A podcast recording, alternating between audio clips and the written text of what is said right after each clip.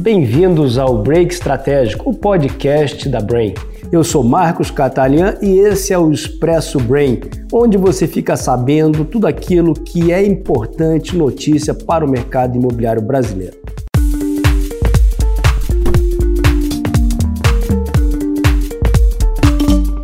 Novembro foi um mês muito interessante para a atividade da construção civil porque nós tivemos três notícias muito significativas.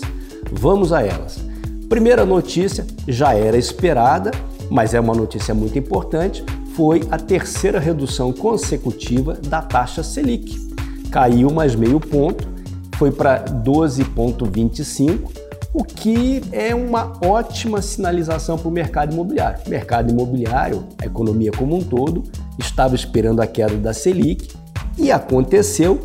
Continuando esse ritmo de queda, a gente possivelmente vai ter no próximo ano uma taxa Selic ao redor de 9%. Segunda notícia importante foi a divulgação dos indicadores imobiliários trimestrais que realizamos com a CEBIC, Câmara Brasileira da Indústria da Construção, mostrando o nível de atividade da incorporação vertical residencial no Brasil. E os dados foram muito interessantes.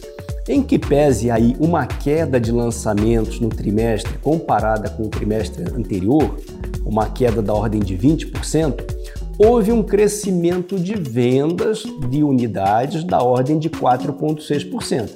Ou seja, cai lançamento, mas aumenta a venda, cai a oferta final, cai o estoque. E foi isso que o indicador mostrou, uma queda de pouco mais de 10% na oferta final ou no estoque. Qual é a consequência disso, pessoal? O indicador mostrou que hoje, né, no final do terceiro trimestre, se nada mais fosse lançado no Brasil, o estoque escoaria em 10 meses.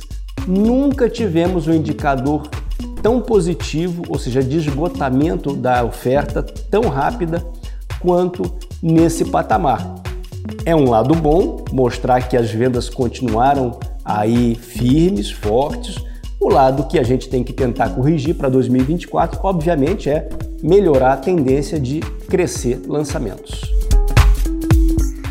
E a terceira notícia eu deixei para o final é a melhor de todas, né? O, o Conselho Curador do Fundo de Garantia do FGTS aprovou no finalzinho aí de novembro o maior orçamento da história do FGTS para habitação e infraestrutura, mas sobretudo para habitação. Foram 117 bilhões de reais aprovados, só para habitação 95 bilhões, maior orçamento já concedido pelo FGTS para o setor. Há dois, três anos, pessoal, isso era na casa de 50 bilhões. Então, praticamente dobrou o orçamento aí para habitação econômica, para o programa Minha Casa Minha Vida. Notícia muito positiva, no finalzinho agora de 23, já indicando que 2024 a área de produtos econômicos, a área de Minha Casa Minha Vida vai crescer bastante. Bom, e quais são as nossas apostas aí para o final do ano? As nossas apostas são de consolidação dos números, né? Os números vão sendo consolidados, tanto da economia, da inflação, do PIB, e é muito provável, portanto, que a gente tenha aí um final de ano muito mais positivo do que aquele que se colocava no início do ano. Né? Já vimos isso. O destaque positivo, como eu comentei, foi o crescimento de vendas, sobretudo nesse último trimestre, a volta do produto econômico e um aquecimento geral aí da economia, é, ainda que, obviamente, possa ser melhorado. Muito puxado aí pela queda na taxa de desocupação na ordem de 7,7%.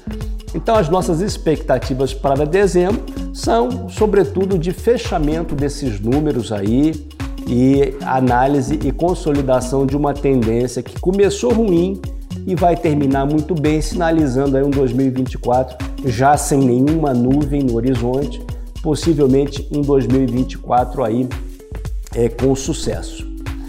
Ano que vem é um ano eleitoral, mas agora, pessoal, final de ano é o momento de refletir, descansar e planejar para o próximo ano.